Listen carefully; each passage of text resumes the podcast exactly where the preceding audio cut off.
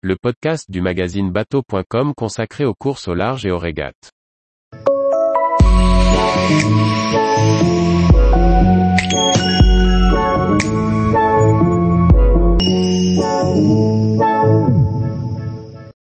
Johan Richomme, mon bateau est particulièrement adapté à la route du Rhum.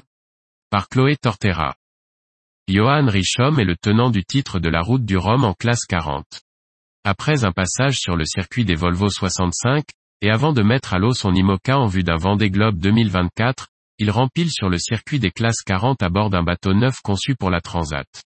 Johan Richomme est un touche-à-tout, circuit Figaro, classe 40, The Ocean Race, et bientôt IMOCA. En attendant la construction de son bateau, le skipper s'est relancé sur le circuit classe 40 pour tenter de conserver son titre de vainqueur. Tu reviens en tant que tenant du titre en classe 40. L'objectif est de conserver ton titre, on va essayer de faire la même chose, mais on ne va pas me donner facilement la victoire. Il y a un bon lot de concurrents. C'est compliqué et c'est pour ça qu'on aime ça. C'est un beau challenge de remettre son titre en jeu. Dans la continuité d'un projet de Vendée Globe à venir, c'est sûr qu'on veut être performant sur cette course. Peux-tu nous présenter ton classe 40 et ses spécificités? C'est un lift 2 du cabinet Lombard. Sur la course, il y sept bateaux identiques, dont surtout deux performants, le mien et celui de Corentin Douguet. C'est un bateau superbe, particulièrement adapté à la route du Rhum et aux conditions météo de la première semaine avec du vent, du près. Les autres bateaux sont plutôt conçus pour des allures portantes avec du vent arrière. Plutôt orientés sur la deuxième semaine de course. La première semaine, généralement, c'est tempête et bord de près dur. Il faut s'extirper de la météo désagréable du mois de novembre de l'Europe, face au vent et aux vagues et se mettre dans le rouge. La deuxième semaine, ce sont les alizés au portant. C'est plus agréable. L'avantage gagné de la première semaine est difficile à rattraper la deuxième semaine sur un scénario classique.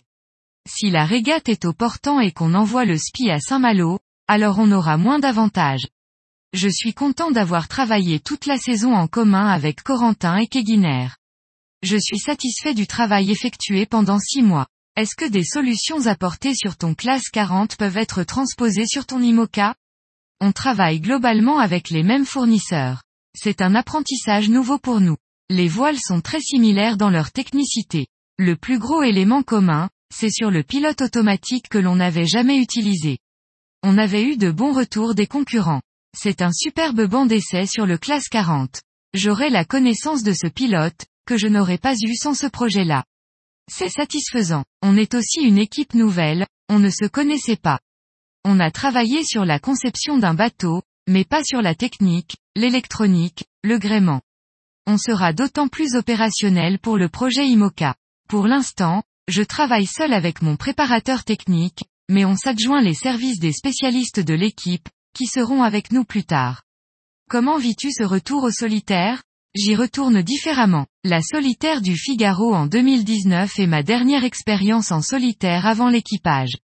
Je me sentais bien en équipage, mais j'avais un manque pour être performant en IMOCA en 2023. Initialement, on n'avait pas signé ce projet, mais on y est retourné motivé.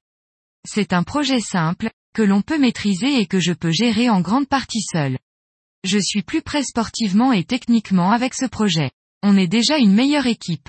Quelle vision as-tu du niveau de la classe 40 et de son évolution depuis 2018 Il y a quatre ans, on a initié des bateaux à nez assez large devant. C'était des bateaux très puissants. Le scénario de la route du Rhum 2018 a prouvé qu'il fallait s'y orienter. Beaucoup de plans d'architectes sont nés avec des nez très larges. C'est impressionnant, on a entre 15 et 20% de gain de vitesse. On se retrouve aussi, avec ce design très puissant, pour être très rapide sur la première semaine de la route du Rhum. L'évolution architecturale des coques est assez fantastique. C'est une nouvelle donne, on a appris collectivement sur leur passage dans la mer. Ça aussi c'est intéressant par rapport à l'IMOCA, même si l'utilisation n'est pas la même. Quel format préfères-tu, solitaire ou équipage? J'aime bien les deux. En France, on est un peu obligé de faire du solo parce que les courses en équipage existent beaucoup moins, surtout si on en vit professionnellement. Je n'étais pas fan au début, mais je me suis mis dedans. Ça me motive grave, car le challenge est incroyable et atypique. J'ai vécu une sacrée expérience avec Mirpuri, sur le Volvo 65. J'ai fait pas mal d'équipage. Si je devais choisir, je préfère le double, on est plus léger qu'en équipage, mais avec un pote pour faire des blagues. Quelle est la suite du programme après la route du Rhum? Ça va aller assez vite. Le classe 40 a été vendu trois mois avant sa mise à l'eau, donc on va faire la passation. Il sera entre de belles mains. Je rentre de Guadeloupe le 27 novembre et je vais prendre beaucoup de vacances pour me reposer, avant d'enchaîner sur une mise à l'eau de mon IMOCA fin janvier 2023. Ça va être très rapide pour nous. Mais le timing est vraiment agréable. Ça nous laisse neuf mois avant la prochaine grosse échéance, qui est la Transat Jacques Vabre. Pourquoi passer en IMOCA? J'ai commencé à en rêver il y a quelques années, quand je me suis senti mûr professionnellement et personnellement. Le vent des globes ne m'a pas attiré au départ. Mais c'est un challenge incroyable. Le plus dur était de trouver des sponsors. J'ai beaucoup de chance que Paprec Arkea soit venu vers moi pour piloter ce projet. Surtout que c'est un projet que j'ai eu la chance de voir grandir. Au départ, il y avait seulement le team manager Romain Ménard. On a monté une belle équipe. On a tout fait ensemble, le choix de l'architecte, du chantier. On ne m'a rien imposé pour concevoir ce bateau. C'est génial, pour moi qui aime cette partie gestion de projet. Peux-tu nous parler de ton nouveau bateau? La philosophie est de faire un bateau qui passe facilement dans les vagues.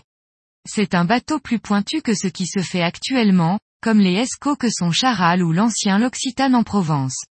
Il est plus perce-vague pour éviter l'enfournement, avec plus de volume sur le haut de la coque.